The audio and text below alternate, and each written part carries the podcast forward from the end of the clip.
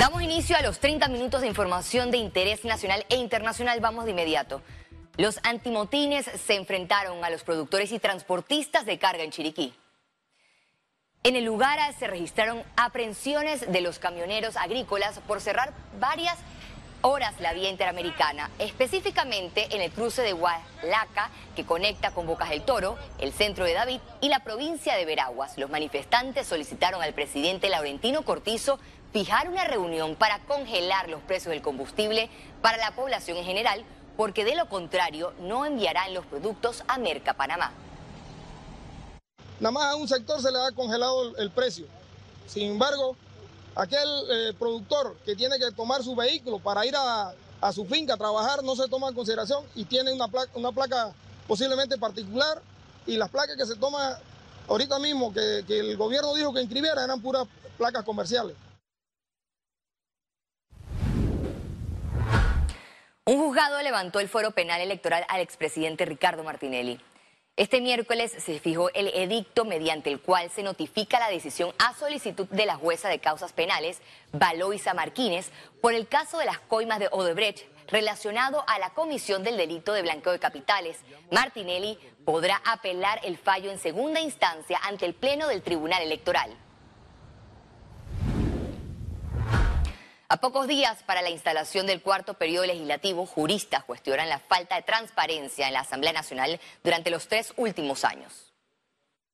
Esperamos exactamente lo mismo, con Cristiano o sin Cristiano, es la misma rosca la que termina pues dirigiendo el órgano más corrupto el abogado Gabriel Tribaldos lanzó duras críticas hacia la Asamblea Nacional.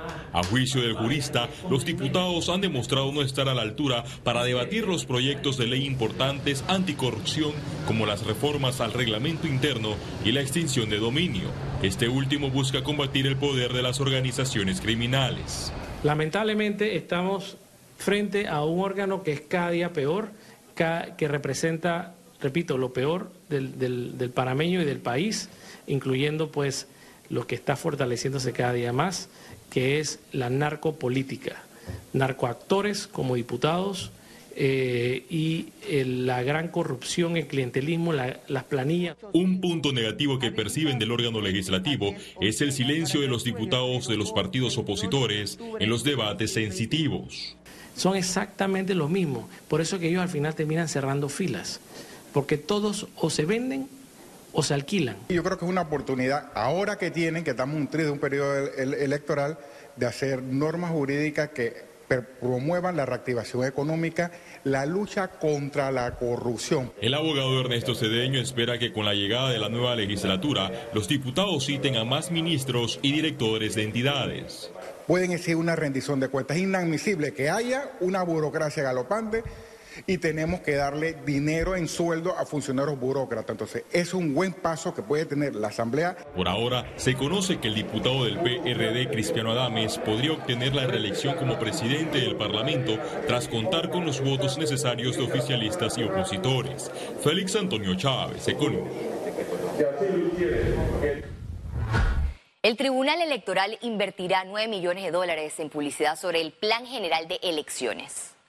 La agencia BBIM será la encargada de informar sobre las actividades electorales a través de diferentes medios. El acuerdo tiene una duración de tres años. Los mensajes estarán enfocados en las reformas al Código Electoral y la campaña por la libre postulación. La canciller Erika Moines presentó una queja ante Estados Unidos por la demora en el proceso de obtención de visas. La información fue confirmada por la ministra de Relaciones Exteriores, quien a través de su cuenta de Twitter reveló que la expresión diplomática se dio con la presentación de una nota debido a que hay particularidades en particulares y atletas afectados invitados a competir en los Estados Unidos. Pasamos de un promedio. La Cámara de Comercio e Industrias de Panamá presentó el segundo informe y encuesta de calidad de vida de los panameños.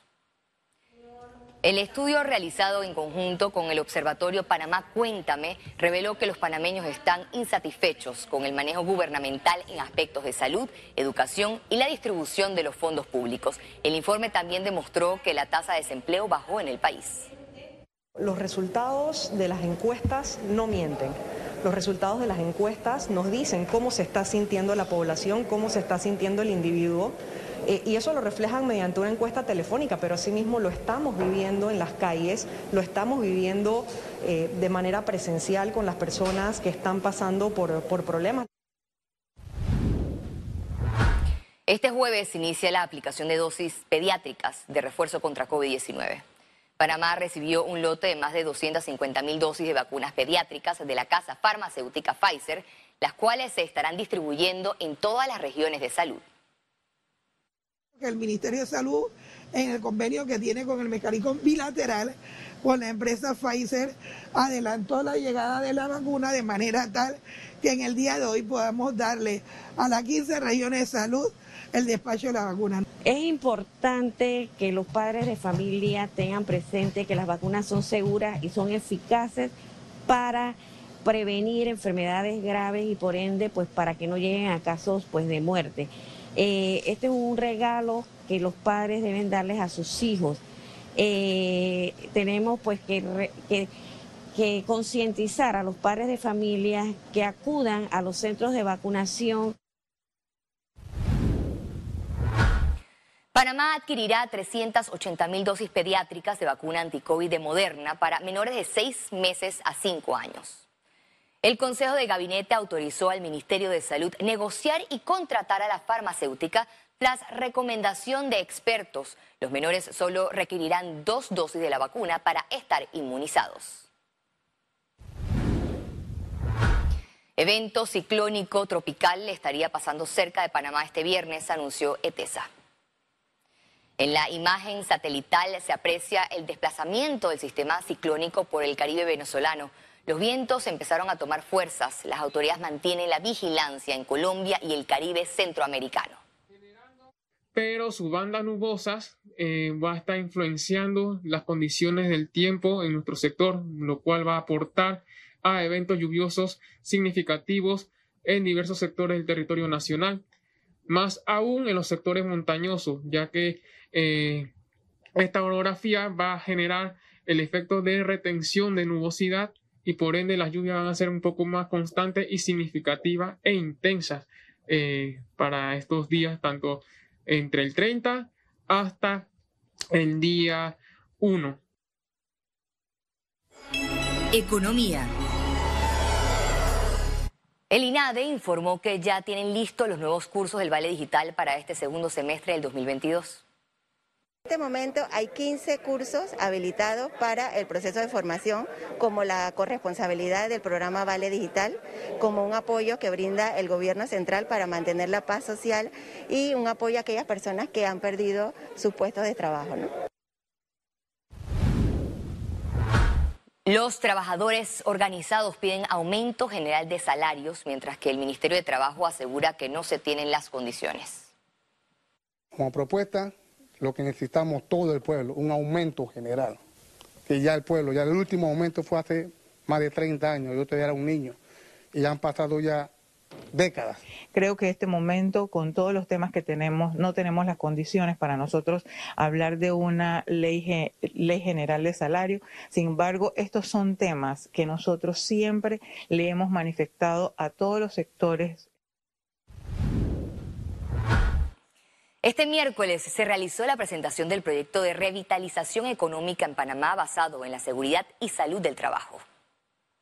En el evento participaron el Ministerio de Trabajo, miembros de la Organización Internacional del Trabajo, empresarios, trabajadores, entre otros, con el fin de mostrar los avances y desafíos del sector laboral. Efectos económicos de la guerra entre Rusia y Ucrania podría extenderse por más de un año generando un estallido social. En lo que resta el 2022 y el 2023 a nivel mundial, vamos a tener muchos disturbios sociales porque la gente, al sentir la presión del alza en los precios, sale a la calle a protestar, ¿no? Y se sale a quejarse. Y aquí hay, digamos, cosas muy importantes. Panamá puede distinguirse como un puerto seguro, como lo ha hecho anteriormente, para atraer la inversión que genera empleo, El gobierno nacional aún no ha recibido respuesta de Estados Unidos respecto a una solicitud para revisar el tratado de promoción comercial vigente.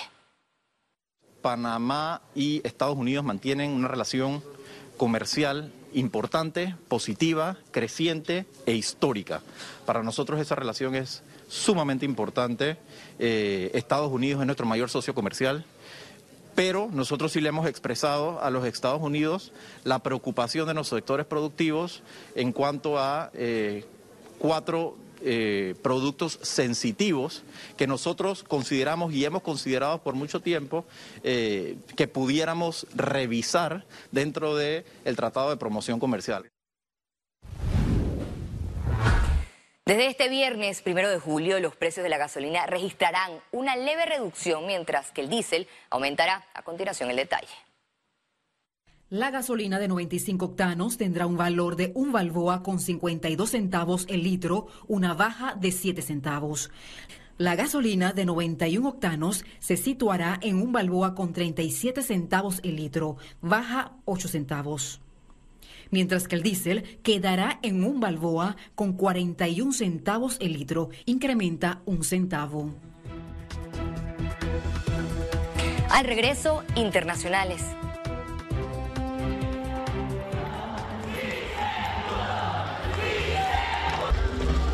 Histórica Comisión de la Verdad de Colombia presentó su informe final sobre conflicto armado. Ya regresamos con Econews.